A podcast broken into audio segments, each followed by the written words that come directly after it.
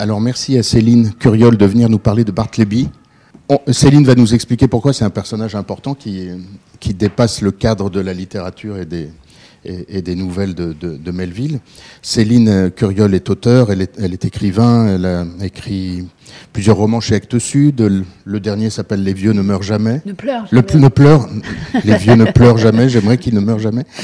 Euh, euh, Voix sans issue euh, auparavant, et puis, euh, et puis des essais aussi, un 15 août à Paris par exemple, ou un essai sur New York où tu as vécu.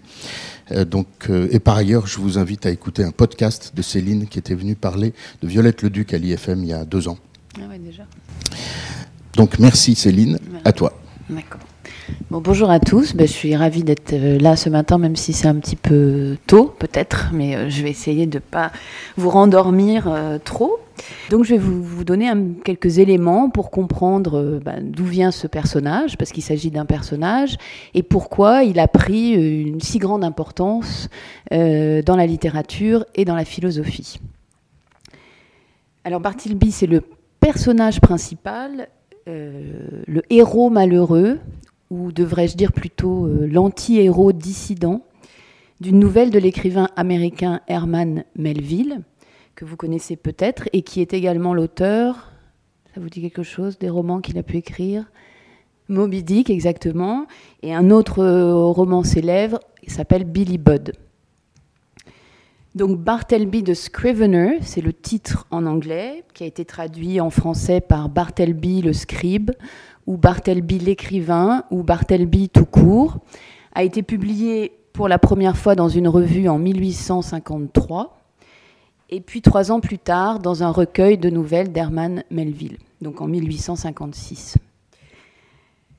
Alors Bartleby, c'est un texte qui a été extrêmement commenté, euh, notamment par des philosophes et penseurs célèbres tels que Maurice Blanchot, Gilles Deleuze, Jacques Derrida, Alain Badiou, Giorgio Agamben. C'est peut-être des noms que vous avez entendus ou que vous avez peut-être déjà lus. Euh, et à cet égard, si vous ne les avez pas tous lus, je voudrais vous recommander la lecture d'une étude euh, qui est assez érudite, mais qui est intéressante parce qu'elle recoupe euh, tout ce qui a pu être, dit par ces philosophes sur Bartleby. Et c'est une, étude pardon, de Gisèle Berkman qui s'intitule L'effet Bartleby. Et dans celle-ci, la philosophe se penche sur la fascination qu'a pu exercer le texte sur les philosophes et l'énigme que pose ce texte à la philosophie il n'y a pas que les philosophes qui se sont intéressés à, cette nouvelle. Il y a aussi des écrivains, dont deux que je voudrais citer ici. Euh, le premier, c'est Georges Perec, que vous connaissez sans doute, qui, s'est servi de Bartleby dans un roman qui s'intitule La vie mode d'emploi, dans lequel il crée un personnage qui est inspiré de Bartleby et qui s'appelle Bartelbous. C'est une petite variation. Euh, alors la particularité de Bartelbous, c'est qu'il décide de réaliser un projet qui n'a pour fin que lui-même. Alors je vais essayer de vous expliquer ce projet brièvement parce que ce n'est pas le sujet de la conférence, mais ça va peut-être vous intéresser. Donc Bartelbous, c'est un homme qui a beaucoup d'argent, qui est héritier et qui décide un jour d'apprendre à peindre. Une fois qu'il a appris à peindre, il va partir à travers le monde, dans différents endroits, pour peindre des aquarelles marines de différents paysages. Quand il a peint une aquarelle, qu'est-ce qu'il fait? Il la renvoie à Paris, où euh, un homme qui l'a embauché va coller cette aquarelle sur une plaque de carton et va la découper pour en faire un puzzle. Donc il va comme ça pendant des années renvoyer ses aquarelles pour euh, fabriquer ses puzzles. Et une fois qu'il aura fini ses voyages, il va rentrer à Paris et qu'est-ce qu'il va faire? Il va faire ses puzzles. Voilà. il va faire ses puzzles, il va faire tous ses puzzles. Et une fois que tous ces puzzles auront été faits, il va euh, décoller. Alors, c'est de la fiction, hein, vous allez me dire comment il va faire. Bon, je ne veux pas vous donner les détails techniques, mais en tout cas, dans le livre, il va décoller les images des plaques de carton et il va toutes les ramener aux endroits où elles ont été peintes. Et ensuite, une fois qu'il les aura ramenées à ces endroits, il va tremper les feuilles de papier dans une solution pour effacer l'image et il ne lui restera plus que la feuille de papier vierge. Et donc il aura réalisé un projet qui se sera pris pour fin. Enfin un projet absurde en fait, mais qui va finalement l'occuper sa vie entière. Voilà, donc je vous laisse méditer sur ça. Moi, je trouve ça. Enfin, quand on a de l'argent, on peut tout faire. Hein. On, peut, on, peut, on, peut, se permettre plein de choses. Mais c'est quand même intéressant ce que nous montre Pérec à travers ce, ce. Et puis, il y a aussi un écrivain espagnol qui s'appelle Enrique Villamatas. Certains ont entendu parler, peut-être, non. Euh, qui a écrit un livre qui s'appelle Barthelby et compagnie, dans lequel il concocte un texte fragmentaire sur les écrivains qui ont renoncé à l'écriture mais je vous en dirai plus un petit peu plus loin dans la conférence. Alors pour ceux qui ne l'ont pas lu, je vais tenter, même si c'est toujours, euh, je trouve ça toujours un exercice un peu difficile, de vous résumer euh, l'histoire de cette nouvelle, Bartleby, euh, qui est aussi une fable, on pourrait dire, ou ce que j'ai appelé une chronique d'un effacement engagé. Alors nous sommes à Wall Street, à New York, dans les années 1840. Un avocat, dont le titre exact en anglais est Master in Chancery, c'est maître chancelier, décide vers la fin de sa vie de raconter sa rencontre et sa confrontation avec un homme plutôt étrange qui a travaillé un temps pour lui, l'un de ses nombreux copistes qui parsemaient les bureaux de toute institution juridique, institution juridique qui alors était dépourvue de cette merveilleuse machine qui s'appelle aujourd'hui la photocopieuse. Donc il n'y avait pas de photocopieuse à l'époque. Donc il y avait des hommes, parce que c'était surtout des hommes, qui devaient recopier à la main tous les documents légaux quand il, fallait les distribuer en plusieurs exemplaires. Donc copiste était vraiment c'était un véritable métier à cette époque. Alors les copistes, qui étaient aussi qualifiés de scribes, euh, c'était des, membres à part entière des administrations, notamment des administrations publiques, mais il forme aussi dans la littérature ce qu'on peut appeler une constellation littéraire, c'est-à-dire que le personnage, enfin la, figure du, copiste a inspiré de nombreux romanciers, un peu comme si vous connaissez Kafka, les fonctionnaires euh, ou les greffiers des tribunaux ont pu inspirer Kafka. Donc à l'époque, dans la littérature du XIXe siècle, le copiste est un personnage euh, important. C'est donc un portrait de ce mystérieux script qu'est Bartleby que tente de dresser le narrateur de la nouvelle. C'est un narrateur qui n'a pas de nom, mais qui dit je et qui nous raconte l'histoire de Bartleby. Cependant, il n'a pas grand-chose à dire parce que euh, la biographie de Bartleby, telle qu'il nous la présente, ne peut être établie de matière sûre et satisfaisante, nous est-il dit. Et Bartleby appartient à cette catégorie de personnes à propos desquelles rien n'est jamais sûr, sauf, et là je cite le texte, sa propreté livide, sa respectabilité pitoyable et son sempiternel air désolé. Donc c'est pas très flatteur, on voit déjà un, personnage qui est pas très réjouissant. Ce que le narrateur sait de Bartleby et qu'il s'apprête à nous livrer se limite à ce que ses yeux ont vu, ou plutôt, ai-je envie de dire, à ce que ses oreilles ont entendu. Car cette nouvelle recrue, qui au premier abord est un copiste assidu, écrivant en silence, sans éclat, mécaniquement, euh, va s'avérer plus complexe que prévu. Et l'intrigue qu'est cet homme n'attire vraiment l'attention de son employeur qu'au moment où celui-ci l'entend pour la première fois prononcer ces mots, cette formule, qui est depuis lors devenue célèbre et qui est la suivante I would prefer not to. I would prefer not to. Et je vais vous lire ce passage du livre, si vous voulez bien, où justement Bartleby prononce pour la première fois sa formule magique, entre guillemets. En réponse à mon annonce, un jeune homme immobile se tint un matin dans le seuil de mon étude, dont la porte était ouverte, car nous étions en été. Je vois encore aujourd'hui cette silhouette, lividement propre, pitoyablement respectable et incurablement désolée. C'était Bartleby.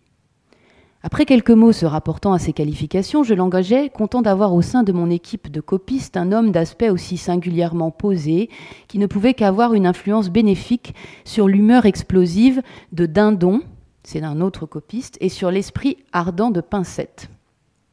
J'aurais dû indiquer plus haut que des portes à double battant en verre dépoli divisaient mon étude en deux parties. L'une était occupée par mes scribes et l'autre par moi-même. Selon mon humeur, j'ouvrais parfois ces portes toutes grandes et parfois les fermais.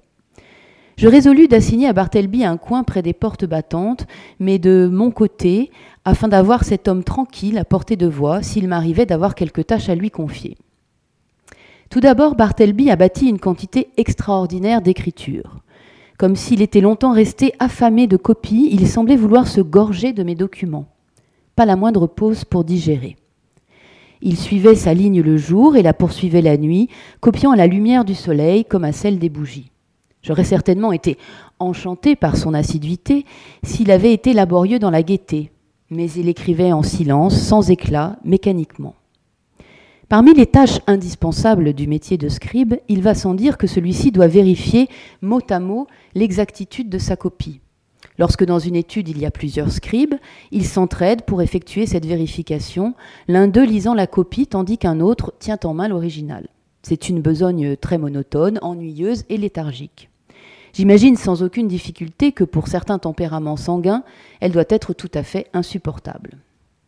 De temps en temps, lors d'un travail urgent, j'avais moi-même pris l'habitude d'aider à collationner les documents courts, et pour ce faire, je faisais venir dindon ou pincette. Si j'avais installé Bartleby si près de moi derrière le paravent, c'était en partie pour utiliser ses services à des tâches triviales de ce genre. Il était chez moi, je crois, depuis trois jours et n'avait pas encore eu besoin de collationner ses propres écritures, lorsque, fort pressé de terminer une petite affaire en cours, j'appelais tout à coup Bartleby. Dans ma hâte, et comme je m'attendais naturellement à une, obéissance immédiate, je gardais la tête penchée sur l'original posé devant moi sur mon bureau, et la copie tremblait au bout de ma main droite, que j'avais tendue de côté, afin que dès qu'il aurait émergé de sa retraite, Bartleby pût s'en emparer et commencer le travail sans plus attendre. J'étais assis très exactement dans cette position lorsque je l'appelais, lui expliquant brièvement ce que j'attendais de lui, à savoir qu'il collationna avec moi un court document. Imaginez ma surprise, non, ma consternation, quand sans abandonner sa solitude, Bartleby, d'une voix singulièrement douce et ferme, me répondit J'aimerais mieux pas. Je restai un instant immobile dans le plus profond silence, tentant de reprendre mes esprits stupéfiés.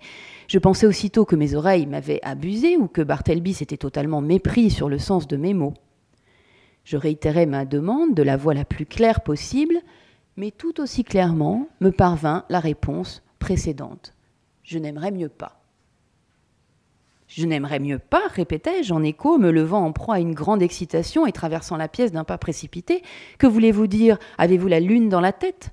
Je voudrais que vous m'aidiez à collationner ce feuillet. Si, tenez, prenez-le. Et je lui tendis. Je n'aimerais mieux pas, dit-il. Je le regardais fixement, son visage était tranquille dans sa maigreur, son œil gris, calme et sans éclat, pas une ombre d'agitation ne le parcourait. Si j'avais pensé voir la moindre gêne, colère, impatience ou impertinence dans sa manière d'être, en d'autres mots, si j'avais décelé en lui quelque chose d'ordinairement humain, il ne, il ne fait aucun doute que je l'aurais renvoyé de mon étude avec violence.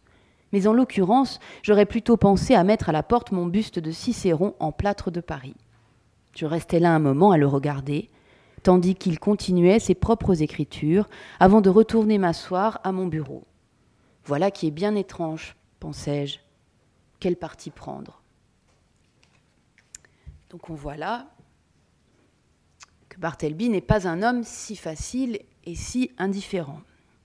Et la décision de Bartleby, si elle en est vraiment une, apparaît comme irréversible mais elle est surtout énoncée au travers de cette formule que vous avez compris, I would prefer not to, par, laquelle se joue toute la complexité et l'ambiguïté d'un personnage qui adopte une posture de refus tout à fait particulière. Euh, vous l'avez entendu dans le texte, Bartleby est totalement stoïque lorsqu'il prononce sa sentence, une façon pour Melville de souligner au passage le rôle de l'intonation dans l'énonciation de tout refus. Vous le savez, il n'y a qu'un seul nom, N-O-N, mais il n'y a pas qu'une seule manière de le dire. On peut dire non de multiples façons. Et c'est ce que Melville essaye de nous montrer là. Cette formule, I would prefer not to, a fait beaucoup couler d'encre, en premier lieu parmi les traducteurs qui ont peiné à rendre la spécificité de l'anglais dans ce contexte. I would prefer not to a été traduit de huit façons différentes au fil des traductions de ce texte, alors on a je ne préférerais pas le faire, je préférerais non rien faire, je ne préférerais pas, je préférerais ne pas, je préférerais pas, j'aimerais mieux ne pas le faire, j'aimerais mieux pas. Et moi personnellement j'en ai trouvé une huitième que je préfère, je me suis permise, je n'aimerais mieux pas. Donc on a là un exemple, au passage, c'est intéressant, de euh, la difficulté qu'il peut y avoir à traduire une simple petite phrase dans une langue étrangère et à rendre son effet dans la langue dans laquelle on traduit. J'attire aussi, Non, pardon, ça c'est plus tard, excusez-moi. Donc Bartleby, cet employé terne, a priori insignifiant, dont l'apparence ne laisse supposer chez lui qu'une sorte de conformiste, va pourtant de la façon la plus inattendue dire non. Mais sans toutefois le dire. Bartleby ne dit pas non, mais il dit non. Et c'est là où réside toute la subtilité de l'affaire. Car en effet, le refus de Bartleby n'est pas n'importe quel refus. Bartleby est une sorte d'équilibriste qui se tient perpétuellement en équilibre entre le oui et le non, entre l'acceptation et le refus, entre la négation et la possibilité. Ou peut-être devrais-je dire qu'il ne se tient non pas en équilibre, mais en suspension. Cette suspension dont se sert en premier lieu l'auteur, Melville, pour accroître le suspense de sa nouvelle. Face à cette réponse ambiguë, j'aimerais mieux pas, le lecteur comme le narrateur est amené à attendre presque désespérément une variation, une forme d'explication à cette réponse qui ne viendra jamais tout à fait. Le refus de Bartleby n'est pas un refus franc, c'est pas un refus évident, c'est un refus énoncé comme tel qui pourrait permettre à celui qui le reçoit d'en tirer conséquence, d'y opposer à son tour une réaction ou une sanction. Il est un refus qui ne dit pas son nom et n'en est ainsi plus tout à fait un, ou alors il est plus qu'un refus, car il donne une puissance à celui qu'il professe. Et on reviendra sur cette notion de puissance. Notamment parce que le refus de Bartleby laisse celui qui le reçoit, on le voit, le narrateur, interdit, perplexe. Celui-ci euh, ne sait pas comment réagir à cette réponse. Et pour cause, la suite de la nouvelle va le montrer, le, narrateur ne va cesser de batailler pour déterminer la meilleure manière de prendre ce dont il ne parvient pas tout à fait à admettre la réalité. Comment ça, euh, cet homme, euh, cet employé, lui dit Je ne préférerais pas Il n'a jamais entendu ça. L'attitude de Bartleby sort pour lui totalement de l'ordinaire. Alors l'avocat, le patron, va d'abord tenter de comprendre la raison de ce refus. Mais il ne va pas y arriver. Bartleby va continuer à lui dire, quand il lui pose des questions sur mais pourquoi vous ne voulez pas faire ça, il dit j'aimerais mieux pas. Sa seule réponse. Alors, confronté à la même réponse à toutes ces questions, il cherchera conseil auprès de ses subalternes pour savoir euh, bah, qu'est-ce que vous en pensez, qu'est-ce qu'on fait avec ce type, avant de décider, aussi calmement qu'il le peut, qu'il ne va pas sanctionner Bartleby, mais que Bartleby est plutôt un pauvre type euh, qui ne sait pas vraiment ce qu'il dit. Donc en fait, Melville, là, il nous expose toutes les hésitations du narrateur, du patron, euh, et ça nous donne une première idée de ce que cherche peut-être à montrer cette fable. C'est-à-dire que rien n'exaspère autant une personne sérieuse que la résistance passive. Résistance passive est ce que ferait Bartleby. Et c'est vrai, hein, je suis sûre que vous l'avez tous vécu parce que vous êtes tous des personnes sérieuses.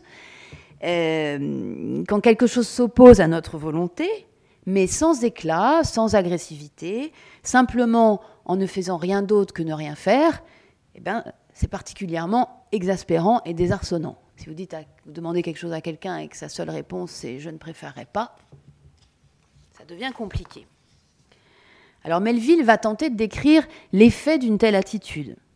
D'abord, euh, elle pousse le narrateur à essayer de prendre les choses avec discernement, à essayer d'être plus raisonnable que ce qui lui semble déraisonné.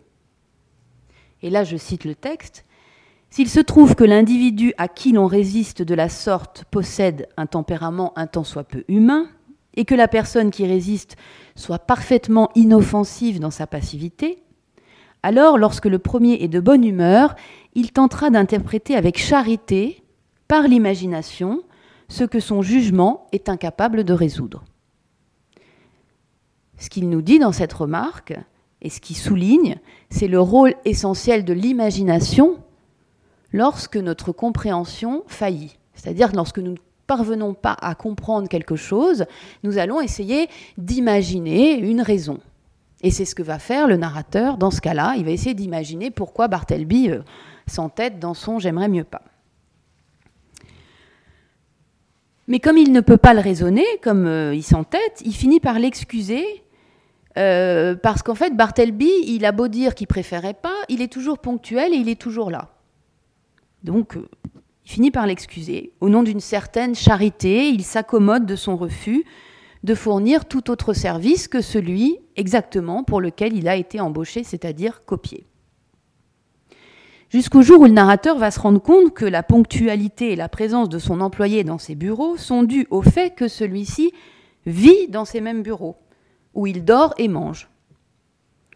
Alors, c'est à nouveau un effet de surprise, hein, parce qu'évidemment, un employé n'est pas censé vivre dans vos bureaux, mais il va finir par accepter, là aussi, cette nouvelle situation. Jusqu'au moment où, à nouveau, Bartleby va déroger à la règle, et pas la moindre, le copiste annonce, je vous laisse deviner, qu'il ne va plus copier. Donc là, à nouveau, c'est un problème. Il ne fera plus ce pourquoi il a été engagé, conduisant une situation déjà inédite au bord de l'absurdité. Et on va franchir encore un nouveau seuil, car s'étant lui-même déchu de ses fonctions, Bartleby refuse toutefois, parce qu'il ne préférerait pas, il refuse de démissionner et de quitter les lieux. Donc non seulement il copie plus, mais il ne veut pas partir et il veut rester là. De nouveau, quelle est la réaction du narrateur? Il va plaindre Bartleby. Pourquoi il va le plaindre? Parce qu'il ne peut pas s'autoriser un recours à la force contre lui. Et alors, il va franchir à la place de Bartleby ce seuil de l'absurdité. Il décide de quitter ses propres bureaux, puisqu'il ne sait ou ne peut en chasser l'occupant, dont l'occupation à ce stade n'est plus d'ailleurs que d'occuper les lieux. C'est ici comme si l'absurdité était contagieuse. Il revient au narrateur, en principe plus raisonnable que Bartleby, d'apporter une solution absurde au problème, et puis une plus absurde encore, et je vais vous lire, si je peux dire, l'arrivée au sommet de l'absurdité. Bartleby, dis-je, vous rendez-vous compte que vous êtes pour moi la cause de gros ennuis en persistant à occuper l'entrée après avoir été renvoyé du bureau? Pas de réponse. Donc, de deux choses l'une, ou bien vous faites quelque chose, ou bien quelque chose doit être fait à votre égard. Bon, dans quel type d'affaires aimeriez-vous entrer? Voudriez-vous recommencer à copier dans un bureau? Non. J'aimerais mieux pas effectuer de changement. Que diriez-vous d'un emploi de commis dans une mercerie? C'est un travail bien trop confiné. Non, un emploi de commis ne m'intéresserait pas, mais je ne suis pas difficile. Trop confiné, m'écriai-je, mais vous restez vous-même confiné tout le temps. J'aimerais mieux pas être commis, répliqua-t-il, comme s'il voulait régler cette petite question une fois pour toutes. Et si je vous proposais de tenir un bar, ce n'est pas un travail bien fatigant pour les yeux. Cela ne me plairait pas du tout. Néanmoins, comme je l'ai déjà dit, je ne suis pas difficile. Sa loquacité inaccoutumée me redonna espoir. Je revins à la charge. Eh bien, alors, que diriez-vous de parcourir le pays et d'encaisser des factures pour des négociants? Votre santé s'en trouverait améliorée. Non, j'aimerais mieux faire autre chose. Vous plairait-il alors de tenir compagnie à quelques jeunes hommes de bonne famille, de l'accompagner en Europe et de converser avec lui? Pas du tout. Je n'ai pas l'impression qu'il s'agisse de quelque chose de bien défini. J'aime être sédentaire, mais je ne suis pas difficile.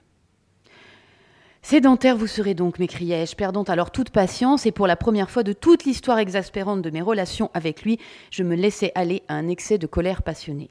Si vous ne quittez pas ces lieux avant la nuit, je me sentirai obligée, en fait, je suis obligée de. de. de quitter moi-même les lieux.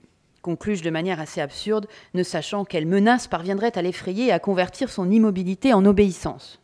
Ayant compris l'inutilité de tout autre effort, j'allais le quitter précipitamment quand une dernière idée me vint à l'esprit, une idée que j'avais déjà souvent caressée.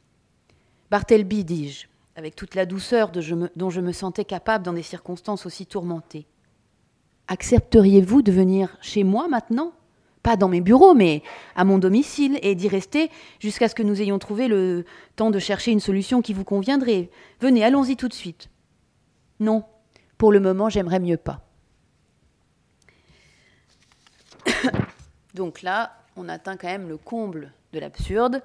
Le narrateur qui cherche à faire sortir Bartleby de ce qui ne sont même plus ses bureaux lui propose de venir s'installer où? Chez lui. Ainsi, l'intérêt de la nouvelle réside, à mon sens, autant dans la figure de Bartleby que dans les interrogations, la perplexité, les dilemmes que produisent ses refus systématiques chez son employeur. La description de la manière dont celui-ci persiste à, chercher une sortie de l'impasse, à ce qui défie le bon sens, et se laisse aller au remarquable ascendant que possède de plus en plus sur lui Bartleby, compose une part passionnante du texte. Si Bartleby laisse sa marque dans les esprits, c'est parce que la réplique lui est donnée par un patron qui, pétri de bonne volonté, cherche néanmoins à s'exempter d'une responsabilité qu'il n'envisage jamais comme la sienne. C'est-à-dire, ce que je veux dire, que si Bartleby influence par son obstination son supérieur, c'est que ce supérieur n'envisage jamais pouvoir être la cause de cette obstination. Il n'envisage jamais que c'est lui qui entretient aussi l'obstination de Bartleby. Ainsi, la narration se développe et prend corps parce que le narrateur, déconcerté, agacé, désarmé, touché, cherche une issue à l'inexpliqué, en passant par différentes phases, par toutes sortes d'émotions que suscite chez lui l'incompréhension. Car c'est chez son employeur que la constance de Bartleby, le maintien buté de cette même posture, de j'aimerais mieux pas, crée le trouble, le forçant à mener une longue réflexion, une longue introspection sur ce qu'il lui appartient de faire.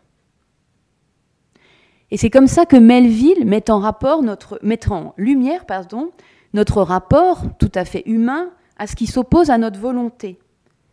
C'est notre entêtement à trouver, en dépit de l'évidence, des moyens de contourner ce qui nous tient tête sans raison. C'est-à-dire que nous allons, dans notre humanité, quand quelque chose s'oppose à notre volonté, essayer de le contourner si nous ne lui trouvons pas une raison d'être. Au final, le narrateur ira même jusqu'à venir remonter le moral à Bartleby qui a fini par être arrêté dans les locaux et emprisonné pour vagabondage.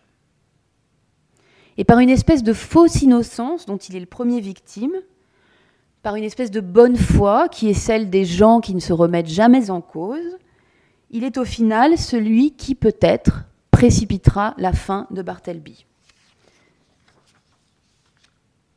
Car je suis désolée de vous l'annoncer, peut-être ça vous empêchera de lire la nouvelle, mais Bartleby va mourir. Mais le texte n'en demeure pas moins passionnant. La seule explication qu'entrevoit finalement le narrateur, et le lecteur d'ailleurs, à la disparition de Bartleby, est que celui-ci travaillait auparavant pour le service des rebuts. Le service des rebuts, vous savez ce que c'est le service des rebuts? Hein? Quelqu'un sait? Non. Le service des rebuts, c'est le service de la poste où vont les courriers qui n'ont pas trouvé leur destinataire. Donc c'est là où sont entreposées toutes les, lettres qui, ne sont jamais arrivés. Alors c'est intéressant parce qu'en anglais, ça porte un terme qui s'appelle Dead Letters Office, le bureau des lettres mortes. C'est assez joli. Donc cette désignation, le bureau des lettres mortes, c'est un peu comme si elle, aurait, elle avait déteinte sur Bartleby. Hein, c'est le bureau des lettres mortes et Bartleby aussi finit par rejoindre la mort. Alors ça fonctionne aussi en français, voyez pourquoi, le service des rebuts? Non?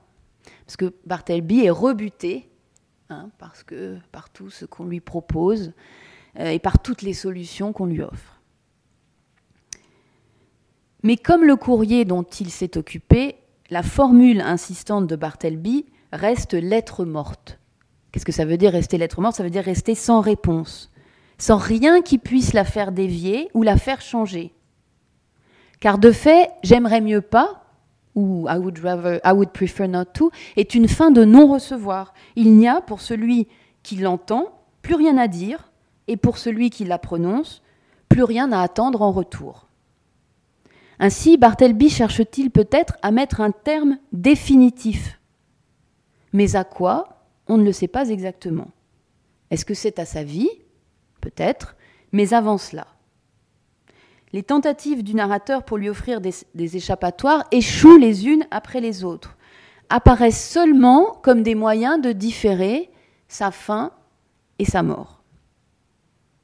Ainsi, la nouvelle de Melville constitue-t-elle aussi une réflexion sur la littérature, et ça c'est très important à mon avis, où toute histoire naît d'abord et avant tout du retardement de sa propre fin. Une histoire, c'est le retardement de la fin. Et l'écrivain, le bon écrivain, c'est celui qui a le talent d'orchestrer ce retardement.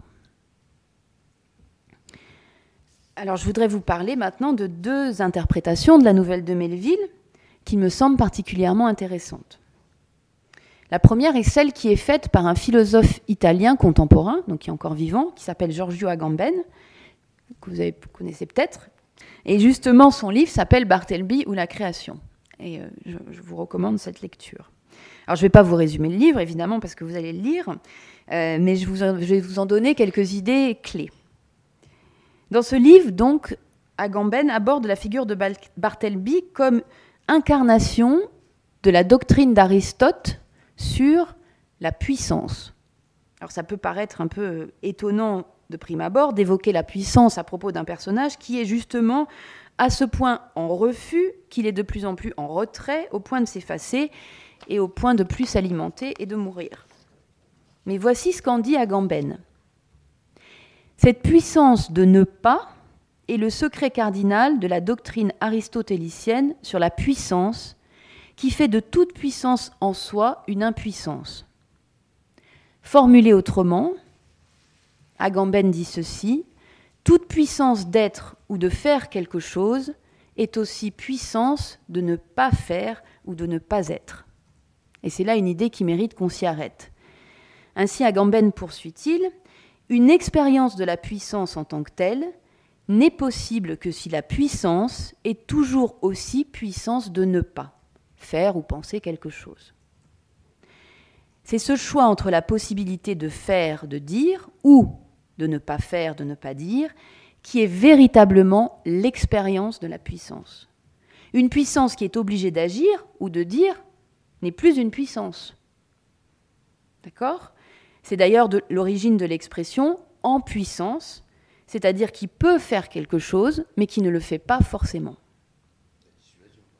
Voilà. Dans la tradition occidentale, on a tendance à réduire, note d'ailleurs Agamben, la question de la puissance à la question de la volonté ou de la nécessité. C'est-à-dire qu'on va dire on peut faire quelque chose parce qu'on le veut ou parce qu'on en a besoin. Et d'ailleurs, c'est ce que fait le narrateur de la nouvelle. Il n'est pas intéressé par ce que peut faire Bartleby, mais il n'arrête pas de lui demander ce qu'il veut ou ce qu'il doit faire. Hein, quand il répond qu'il ne veut pas aller à la poste, la première réaction du narrateur, c'est de dire euh, Vous ne le voulez pas. Donc là, il confond la puissance avec la volonté ou la nécessité.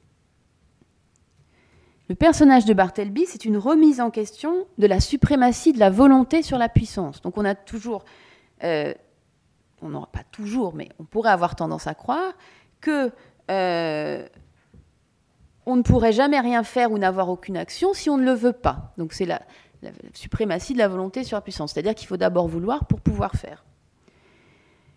Mais l'on voit ici que bien que semblant hermétique à ce qu'il doit ou veut faire, Bartleby, dans sa posture intermédiaire, hein, cette posture d'entre oui et non, sa posture en puissance, a néanmoins un effet sur ce qui l'entoure.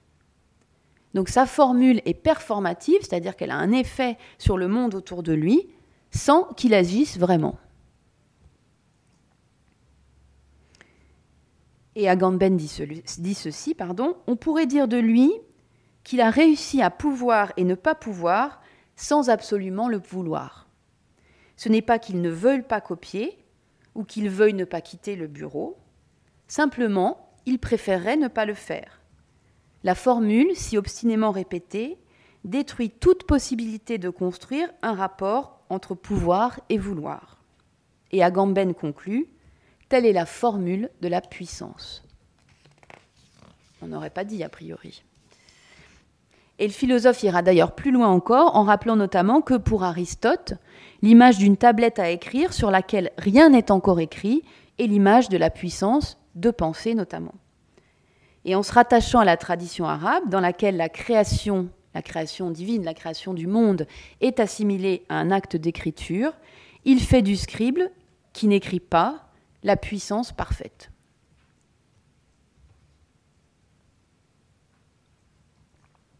Ou, moi j'ai envie de dire, l'impuissance parfaite. Et pour vous parler à présent d'une seconde interprétation du personnage de Bartleby qui est donnée dans ce livre qui s'appelle Bartleby et compagnie par l'écrivain espagnol dont je vous ai parlé un peu plus tôt, Enrique Villamatas. Alors le personnage de Bartleby inspire à Villamatas qui voit en lui un être plutôt associable, célibataire, auquel il faut de moins en moins pour parvenir à vivre. À vivre pardon. C'est un personnage qui lui rappelle sans doute sa propre situation à l'époque. Euh, et Villamatas va, va, voir des liens entre Bartleby et un autre écrivain que j'ai mentionné aussi plus tôt, qui s'appelle Kafka, que vous avez lu. Hein J'espère. Si vous ne l'avez pas lu, il faut le lire. Euh, Kafka. Parfait. Parfait. Et donc l'œuvre de Kafka euh, regorge de personnages solitaires, aux prises avec un système dont il n'arrive pas pleinement à saisir le sens, et qui, en cherchant l'issue de ce système, euh, non, qui cherche l'issue de ce système, même si celle-ci, elle demeure toujours élusive et illusoire. Il y a un roman qui s'appelle Le Château, dans lequel un homme euh, cherche à atteindre un, un, château, mais au fur et à mesure qu'il se rapproche a priori de ce château, euh, l'existence même de ce château est remise de plus en plus en question. Donc, Villamatas fait donc entre Bartleby et Kafka des correspondances qui vont l'amener à imaginer un troisième personnage du même type qu'il nomme Scapolo. Et c'est un peu comme si dès lors qu'un écrivain s'intéressait à Bartleby, Bartleby se reproduisait en lui sous une nouvelle forme. Je vais vous lire ce que dit euh,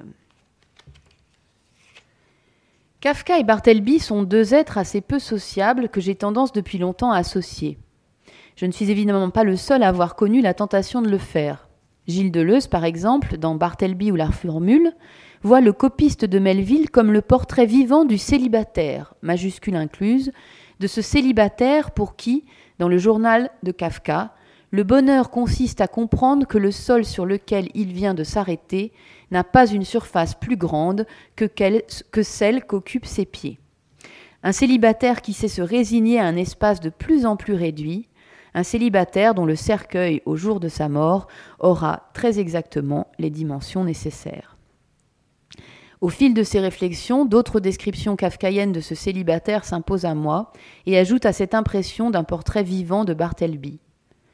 Il se promène la veste bien fermée, les mains dans les poches un peu trop hautes, les coudes écartés, le chapeau enfoncé jusqu'aux yeux, un sourire contrefait inné qui doit avoir pour fonction de protéger sa bouche comme ses. Bésicles Bésicles, pardon. Protège ses yeux.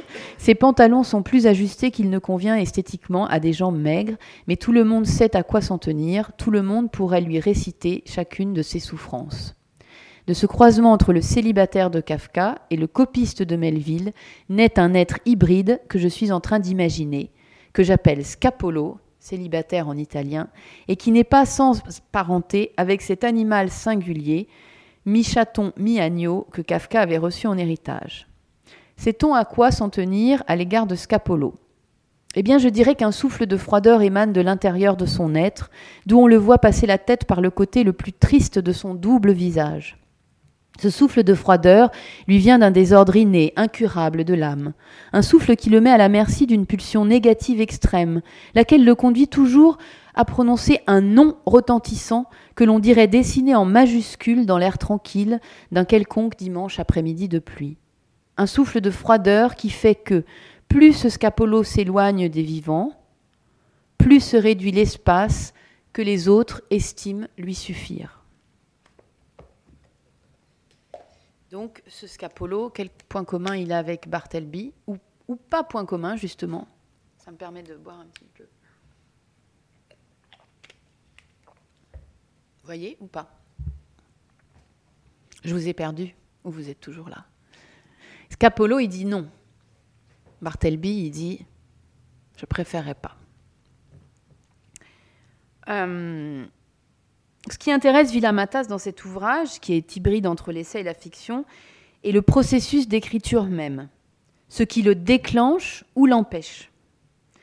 Ainsi, il tente de procéder à une recension exhaustive des manifestations du syndrome de Bartleby, ce qu'il appelle le syndrome de Bartleby, qui est associé, selon lui, à ce qu'il nomme les écrivains négatifs, c'est-à-dire les écrivains qui, pour une raison ou pour une autre, sont dans l'impossibilité d'écrire. Ou dit autrement, qui pourraient écrire mais qui ne le font pas. Et je vais vous lire la façon dont Villamatas présente sa mission.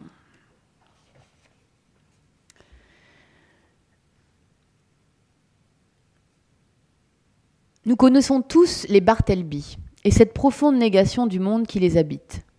Ils doivent leur nom à Bartleby l'écrivain, cet employé de bureau que dans un récit de Herman Melville, on n'a jamais vu lire ne serait-ce qu'un journal qui de longs moments durant reste debout à regarder vers l'extérieur à travers une pâle fenêtre située derrière un paravent, dans la direction d'un mur de briques de Wall Street, qui ne boit jamais ni bière ni thé, ni café comme les autres, qui n'est jamais allé nulle part, puisqu'il habite dans son bureau et y passe même les dimanches, qui n'a jamais dit qui il est, ni d'où il vient, ni s'il a de la famille quelque part en ce monde, qui lorsqu'on lui demande de dire où il est né, ou de faire tel travail, ou de se raconter un peu, répond invariablement par ces mots, je préférerais ne pas le faire.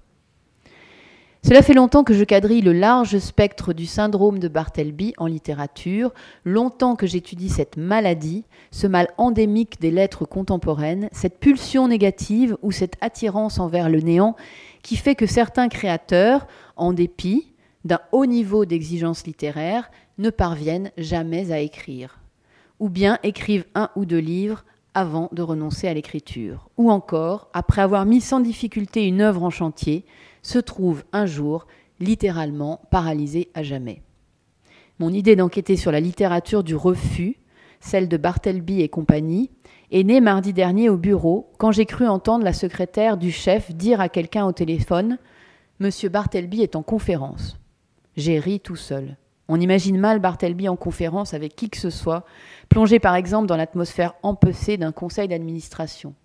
Mais on a moins de mal, c'est d'ailleurs ce que je me propose de faire dans ce journal, à rassembler un bon paquet de Bartleby, bref, un bon paquet d'écrivains atteints de ce mal, de cette pulsion négative.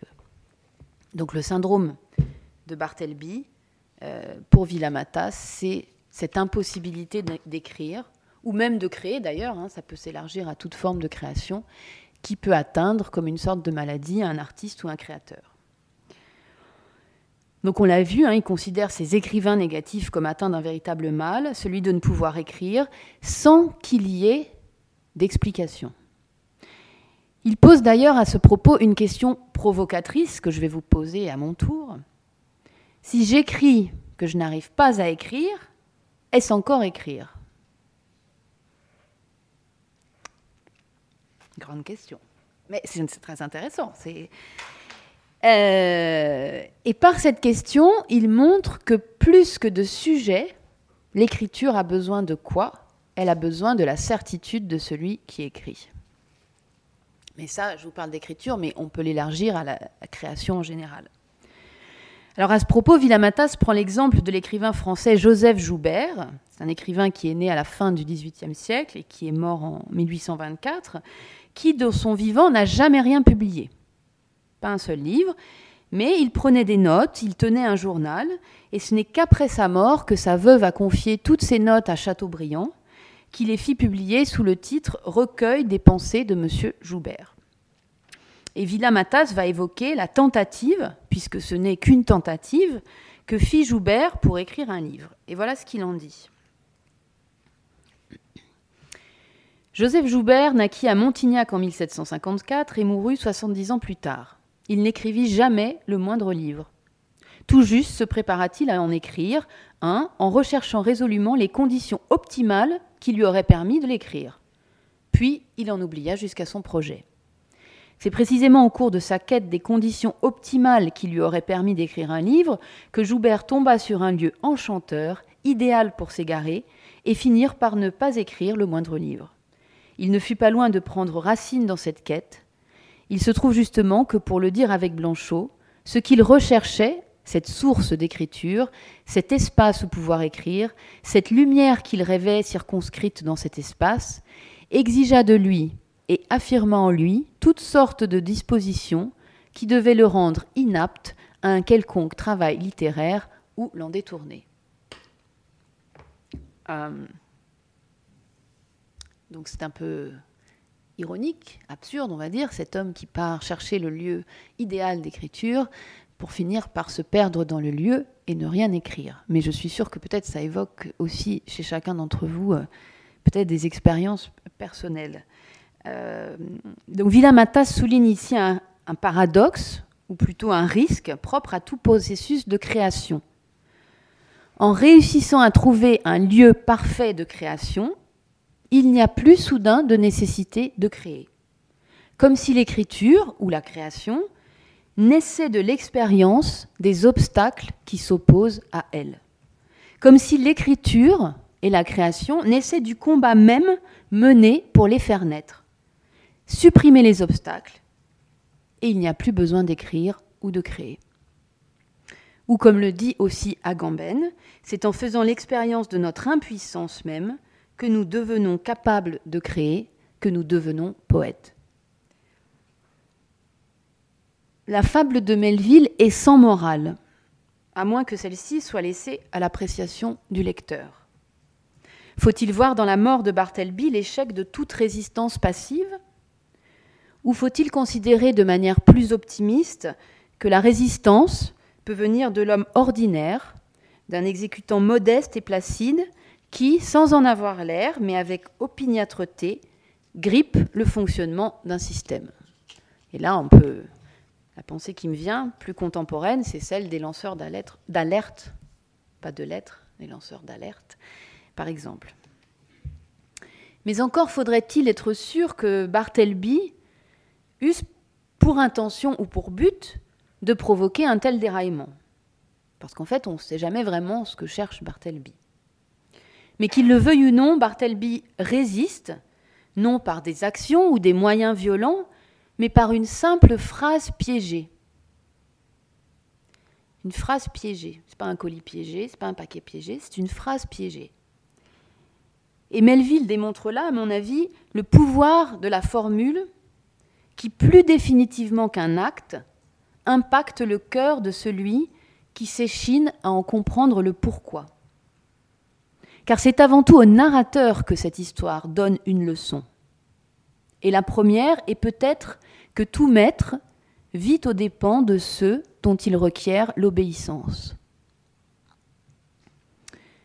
Quant à la leçon reçue par Bartleby, elle est la plus radicale, puisqu'elle est celle de la mort, malheureusement. Et le scribe emporte dans sa tombe son I would prefer not to. Il emporte le motif de sa résistance, et j'emploie ce mot motif au sens double. Le motif, euh, qui est sans doute, à mon avis, la clé de tout le texte. Alors le motif, on peut l'entendre comme un dessin ou une phrase musicale qui se répète, ou même sur un tissu, il peut y avoir un motif. Mais le motif, c'est aussi, euh, peut être aussi entendu comme notre raison d'agir.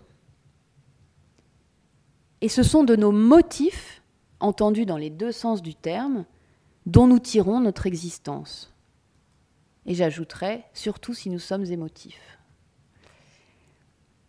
Ainsi Melville cherche-t-il peut-être à nous faire comprendre, subrepticement, que ce sont les nœuds de notre langage, ces phrases fétiches que nous dressons entre nous et le monde, qui façonnent nos résistances, aussi bien intérieures qu'extérieures.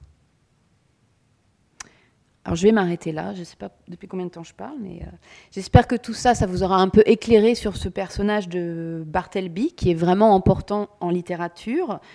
Et peut-être ça vous aura, vous aura donné aussi envie de, tenter la formule, j'aimerais mieux pas. Voir, euh, alors c'est peut-être pas une bonne idée de donner ce... On a fait ça parce que vous faites bientôt un stage. Voilà. Euh, est-ce qu'il y a des remarques, des questions? J'espère que ça vous a intéressé. Merci pour votre euh, conférence. Euh, pour moi, c'est un peu comme si euh, donc il y avait ce I would prefer not to qui était un cri du de l'écrivain qui qui veut pas regarder la vraie création en fait. J'ai l'impression qu'en fait l'autre c'est la c'est le fait de vraiment créer des choses comme pas intéressantes mais et que en écrivant et en continuant d'écrire, il oublie ce que c'est d'écrire des vraies choses un peu. Ouais. et comme si euh, ça a pas de sens de faire quelque chose par, par abondance et sans s'arrêter et et de manière frénétique quasiment.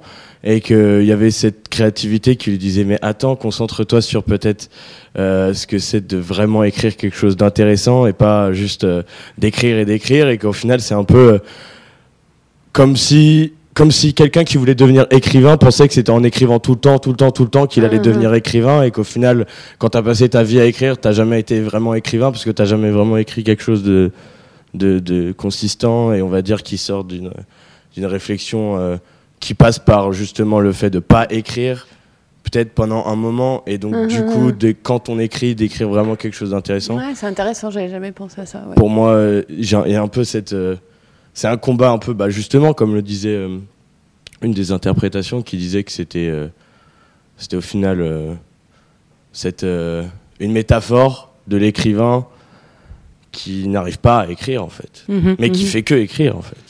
Qui passe son temps à écrire sans vraiment écrire, en fait. Oui, on pourrait ouvrir toute la question de ce- qu'est-ce qu'il écrit aussi, parce que a priori c'est de la copie, donc Oui, c'est ça. C'est pas quelque chose de créatif en Voilà. soi, c'est juste une reproduction euh, d'un modèle. Donc peut-être il y a une réflexion effectivement sur de cette reproduction constante, parce que finalement quand on crée, on crée jamais totalement euh, à Mhm. partir de rien, donc on est Ouais. en partie dans la reproduction. Donc euh, à partir de quand émerge de ça une véritable création Exactement, ouais, ouais. Absolument. Est-ce que c'est que une représentation. Enfin, quelque chose qu'il a récupéré de quelque part et donc qui copie, Mm. même si ça vient de son esprit, parce que là, bon, ça vient pas de son esprit, ça vient de quelque chose qui est marqué à côté.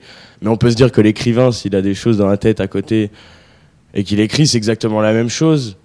Et donc, à quel moment il faut se détacher de ce qu'on a dans la tête et recréer par rapport à ça pour euh, ensuite faire que- mettre quelque chose de consistant et qui veut vraiment dire qu'on est écrivain. Mhm. Et donc, de passer du stade de copiste à écrivain un peu. Mhm, mhm.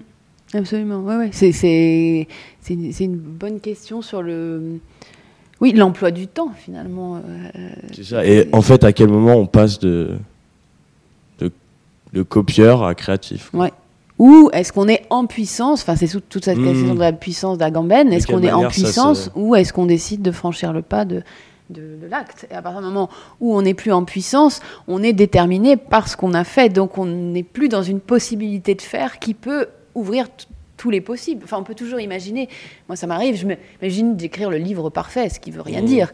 Mais euh, ça reste toujours impossible. Donc, d'une certaine façon, ça existe. Mais à partir du moment où je me mets à écrire, je vais être confrontée à, à, à ce que j'ai fait, qui ne sera Mhm. plus une, une un voulez. C'est ça. Et, et vous, et vous, pour vous, entre les deux que vous avez présentés, c'est laquelle des formules qui est la plus. euh, Enfin, des interprétations qui est la plus pertinente pour vous? Euh, ben, j'aime beaucoup celle d'Agamben sur la puissance. Enfin, je trouve que sur la puissance, elle est très, elle est très, elle est très intéressante. Après, moi, je, je- je- ce que je trouve intéressant, c'est aussi euh, ce, que je vous disais à la fin par rapport à comment le, le langage, comment un- une phrase peut être euh, peut devenir un outil de résistance euh, sans forcément. Enfin, comment le langage peut, peut devenir un outil de résistance sans forcément qu'il y ait un acte ou un recours à la, à la violence. Pas, pas d'autres interventions, non Maxime? Eh ben, merci beaucoup, Céline. Ça nous merci à tous. Bonne J'espère que ça vous a pas découragé. hein. Euh, il, il faut lire la, la- la nouvelle, bien sûr. Bartleby et compagnie de Villamatas, et d'ailleurs tous les livres de Villamatas sont assez vertigineux comme ça. Euh, c'est vraiment très très très chouette. Je vous conseille de, de- de lire ça.